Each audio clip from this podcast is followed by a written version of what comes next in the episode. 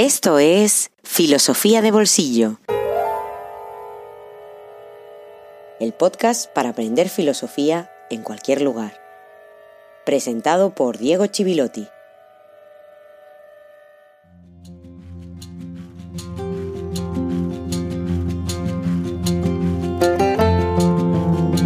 Buenos días y feliz jueves filosófico número 14. Hoy no tengo muchas ganas de hacer introducciones largas porque estoy impaciente por entrar en materia.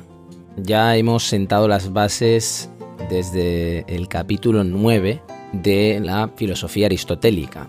Hemos sentado las bases de sus conceptos, de su estructura, de su teoría del conocimiento y a partir de la segunda parte del episodio anterior ya entramos en cuestiones muy específicas y es algo que en este episodio 14 vamos a ampliar y vamos a seguir enriqueciendo. Así que, sin más espera, vamos a entrar en materia aristotélica.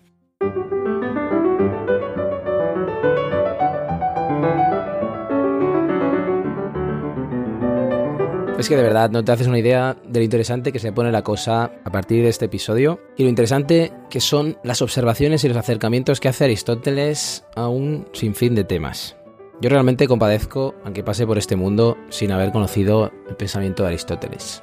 En el episodio anterior ya dimos un paso muy importante porque entramos en la cuestión del tiempo, la importancia que tiene el tiempo en la filosofía aristotélica y el hecho de que el tiempo sea esencial al movimiento. Recuerda que cuando Aristóteles habla de movimiento se refiere a esa relación de dynamis a entelequia o de potencia a acto, se suele traducir, y en general de su concepción de que ser es llegar a ser, esa concepción dinámica a la que ya me dediqué en el episodio 13. Toda esta cuestión nos hizo desembocar en un problema, lo cual es un reto siempre para un filósofo o para un gran filósofo. El filósofo a secas o el filósofo en minúsculas suele huir de esas problemáticas, pero evidentemente no es el caso de Aristóteles. Nos encontramos con el problema de que al relacionar tiempo y movimiento de esa manera, implicaba que si hablábamos de un tiempo continuo, siempre igual, también teníamos que encontrar un movimiento que fuera continuo y siempre igual.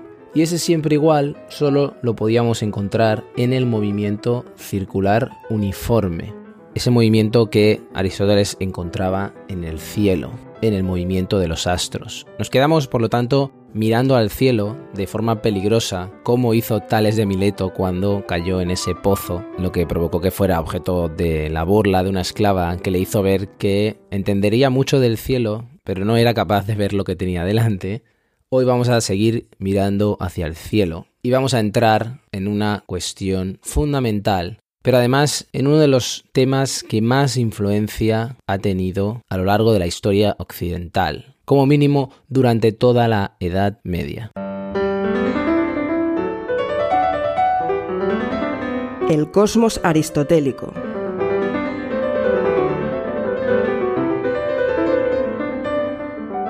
Pues sí, estamos hablando del cosmos, de ese cosmos del que hablaba, por ejemplo, el gran Carl Sagan, por hacerle un homenaje a ese gran divulgador científico que nos marcó a tantos, y no solo a aquellos que después se han dedicado a la ciencia o a la astronomía, porque te invito a que recuperes por internet, creo que se puede acceder bastante fácilmente, a los primeros episodios de Cosmos, de la famosa serie de Carl Sagan, en ellos hace referencia a los griegos y hace referencia a la importancia del surgimiento de la actitud filosófica. Hecho este paréntesis, ¿por qué diablos Aristóteles piensa en esto? Piensa en el movimiento de los astros cuando busca el movimiento circular uniforme. Y lo piensa porque está construyendo un sistema filosófico en el cual todos los elementos tienen que estar en armonía. Hay que evitar las contradicciones cuando se habla de un sistema.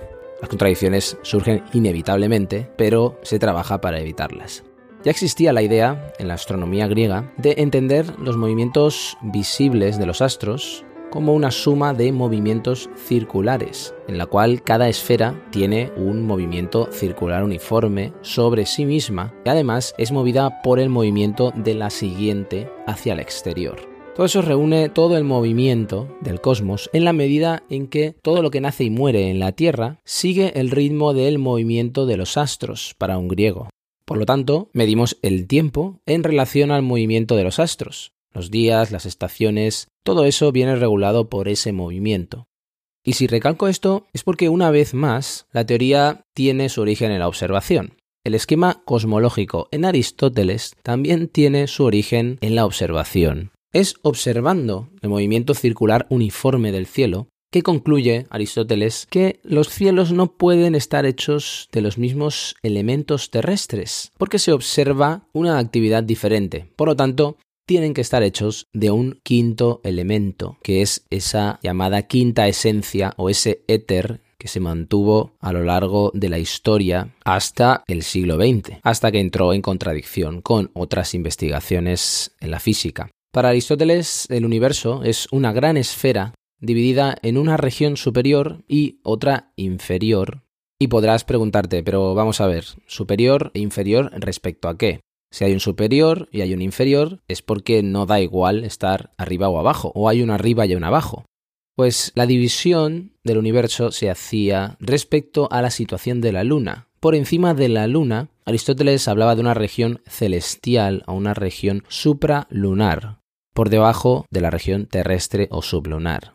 La Luna la consideraba un híbrido entre la región terrestre, caracterizada por el nacimiento, por la muerte, por los cambios, y la región celestial por los ciclos inmutables y eternos. La mortalidad aquí abajo, la inmortalidad, la perfección también allá arriba.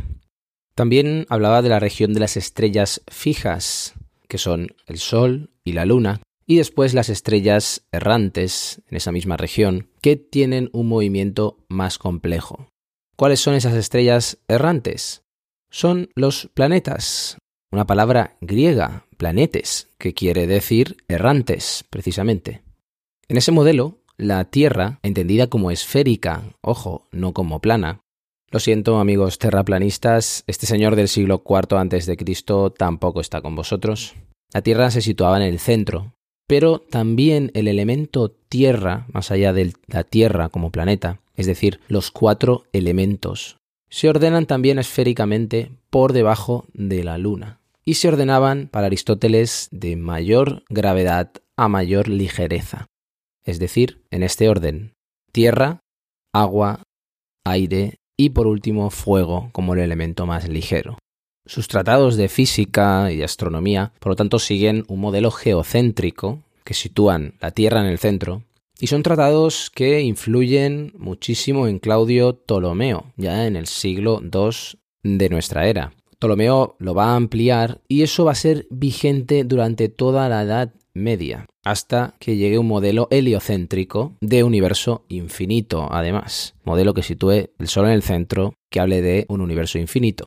Pero cuidado, cuando Galileo propone un sistema alternativo heliocéntrico, con quien tuvieron que discutir todos aquellos que proponían ese modelo, no solo Galileo, sino autores como Tycho Brahe o Thomas Dix, a finales todos ellos del siglo XVI, con quien tenían que discutir era con la obra de Aristóteles, principalmente por las grandes implicaciones que tenía la cosmología aristotélica, implicaciones éticas, metafísicas, teológicas, etc.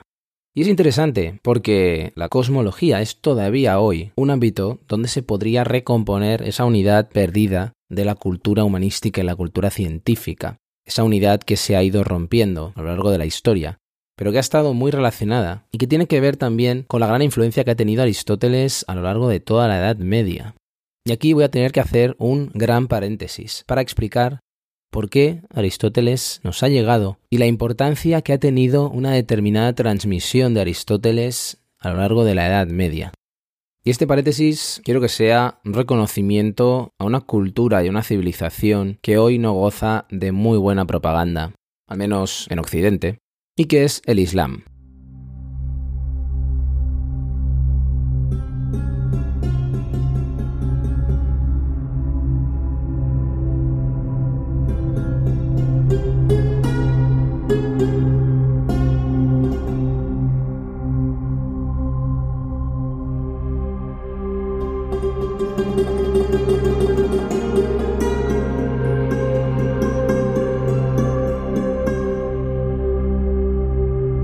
Para hacerlo nos tenemos que ir un momento a principios de lo que llamamos Edad Media, entre los siglos IV y VII concretamente, cuando se desarrolla una gran tradición de traducciones que van a trasladar mucho del saber griego y concretamente aristotélico, porque es Aristóteles lo que se va a traducir fundamentalmente, hacia Persia. Aristóteles entra en Persia y lo hace siendo traducido del griego al siríaco, que es lo que se habla hoy junto con el árabe en Siria. Hay que recordar que en el siglo VI de nuestra era, la escuela del sur de Persia fue capaz de acoger a todos aquellos maestros de la academia, de aquella academia platónica, que huían de Atenas, porque la academia platónica fue clausurada en el año 529 por ese corrupto, sanguinario, ladrón, criminal y todos los adjetivos más que quieras añadir fue el emperador Justiniano II, y al que le molestaban mucho los filósofos. Bien, pues todos esos filósofos fueron acogidos por la escuela del sur de Persia,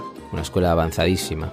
Hay que tener en cuenta que entre los siglos 9 y 10 es cuando tiene lugar la gran fundación del Islam y es cuando tienen lugar todas esas traducciones desde el griego y el siríaco al árabe de obras griegas. Es cuando el pensamiento griego y el pensamiento aristotélico, especialmente, entra en el mundo islámico. Es también el contexto de los primeros grandes pensadores musulmanes, figuras muy brillantes como lo fueron Al-Kindi o Al-Farabi. La escuela de Bagdad, por ejemplo, muy potente, nace en el año 832 y lo que hacen es traducir absolutamente toda la obra de Aristóteles, que se conserva después en gran parte gracias a estas traducciones, y también la Isagoge de Porfirio. Porfirio que había escrito la introducción a las categorías de Aristóteles, eso que te intentaba explicar con más o menos fortuna en los primeros episodios dedicados a este filósofo. Es decir, traducen a un neoplatónico que hablaba de Aristóteles, como era Porfirio y también traducen gran parte de los diálogos de Platón. Toda esa traducción y el comentario que se añadirá a las traducciones va a hacer nacer una gran obra filosófica muy original en el pensamiento islámico. Mucho más tarde serán los traductores de Toledo, ya en el siglo XI y XII, en tiempos de Alfonso el Sabio, cuando van a traducir de nuevo esas mismas obras griegas del árabe y el hebreo al latín, es decir, que fíjate que el recorrido no es del griego directamente al latín, sino que es del griego pasando por el árabe y el hebreo en todos esos grandes pensadores musulmanes y judíos para terminar enriqueciendo el latín. El Aristóteles de los pensadores islámicos es un Aristóteles muy neoplatonizado, porque estaban muy mezcladas las obras aristotélicas y neoplatónicas, como sucedió por ejemplo con esa Isagoge de Porfirio. Pero Aristóteles era fundamental para la cultura islámica. De hecho, lo llamaban el primer maestro. Tenía la categoría de primer maestro. Siempre que aparece maestro en mayúsculas en un texto de un autor islámico, se refieren a Aristóteles. Ya después el segundo maestro era Al-Farabi, que nació en Turquestán, en lo que hoy es Turkmenistán, y murió en Damasco, en Siria, a mediados del siglo X. El tercer maestro ya era Ibsina o Avicena, que nació a finales del siglo X en lo que hoy es Uzbekistán y murió en lo que hoy es Irán en el siglo XI. Y todos esos autores son fundamentales para que yo hoy pueda estar haciendo este podcast sobre Aristóteles. Quizás un poco exagerado decirlo así, pero en cierto modo es verdad que el hecho de que haya sobrevivido tanta obra de Aristóteles es en gran medida gracias a todos esos autores, muy en especial a Al-Farabi, un autor que realizó toda una serie de comentarios a la metafísica aristotélica y que son muy útiles para entender también la aportación de Ibsina. También está el caso de Al-Kindi, que nació en el Irak actual, murió en Bagdad a finales del siglo IX, porque él es quien encarga traducciones de Aristóteles del griego al árabe y al siríaco, y también Ibn Rushd, Ibn que es Averroes, se traduce en muchos manuales, que nació en Córdoba, actual España, y murió en Marrakech a finales del siglo XII. Y él era un aristotélico muy estricto. Además, hay que tener en cuenta que armonizaba, como todos estos autores, la teoría aristotélica con la fe islámica.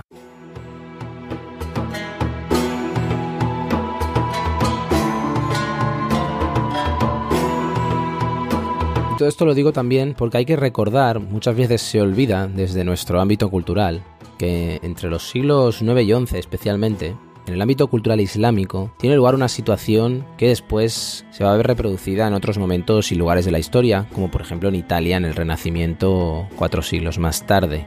En los siglos XII y XIII también, cuando un cristiano peregrino o quizá un cruzado llegaba a las puertas de alguna ciudad de Oriente, se encontraba la vida lujosa de Oriente. Sentía que ese Oriente le superaba en todo. Oriente superaba a Occidente en vestidos, en comodidades, en la cocina, en el hecho de tener agua corriente en las casas, mucha mejor higiene, mucha mayor tolerancia religiosa. De hecho, los musulmanes se pensaban a sí mismos superiores a los bárbaros, que eran los francos, los occidentales, como hoy sucede, en cierto modo, de manera inversa.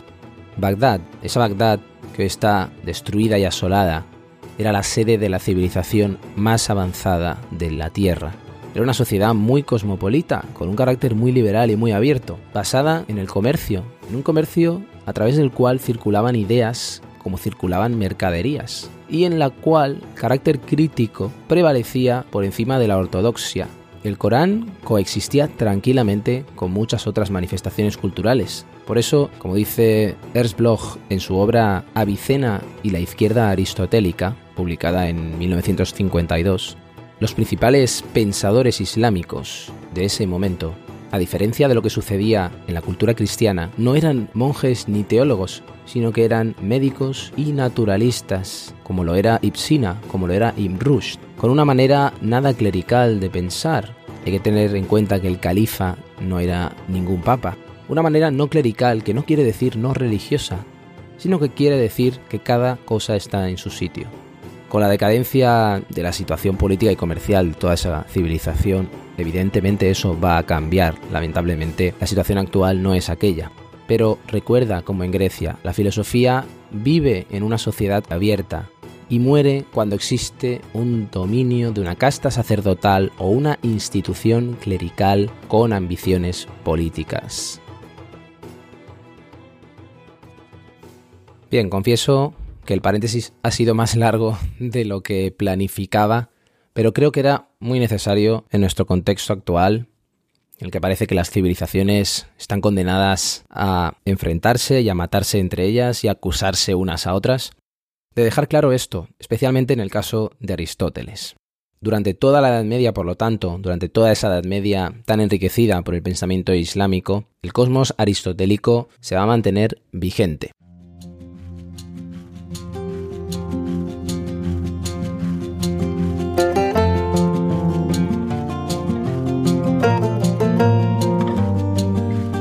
Reconocemos el mérito del mejor de los predecesores, Aristóteles, pues atrajo la atención sobre lo que habían olvidado sus contemporáneos y distinguió las ciencias unas de otras, clasificándolas mejor de lo que ellos lo habían hecho.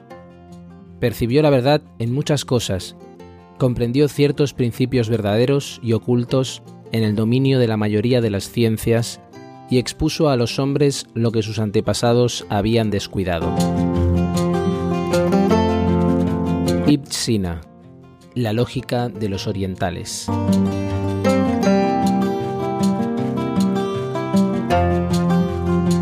Y con la voz de Ibn o Avicena finalizamos este episodio número 14 de Filosofía de Bolsillo, en la que han hecho aparición por primera vez algunos autores fuera de la tradición occidental, lo cual suele ser interesante. Por cierto, si quisieras adentrarte de una forma amena narrativa en la figura de Ibn la conocida novela de Noah Gordon, un auténtico bestseller, El médico, te puede servir básicamente por la documentación que hay histórica sobre la historia de un aprendiz de médico europeo que atraviesa la Europa del siglo XI y llega hasta Persia para recibir las lecciones de un sabio médico que es precisamente Ibsina o Avicena.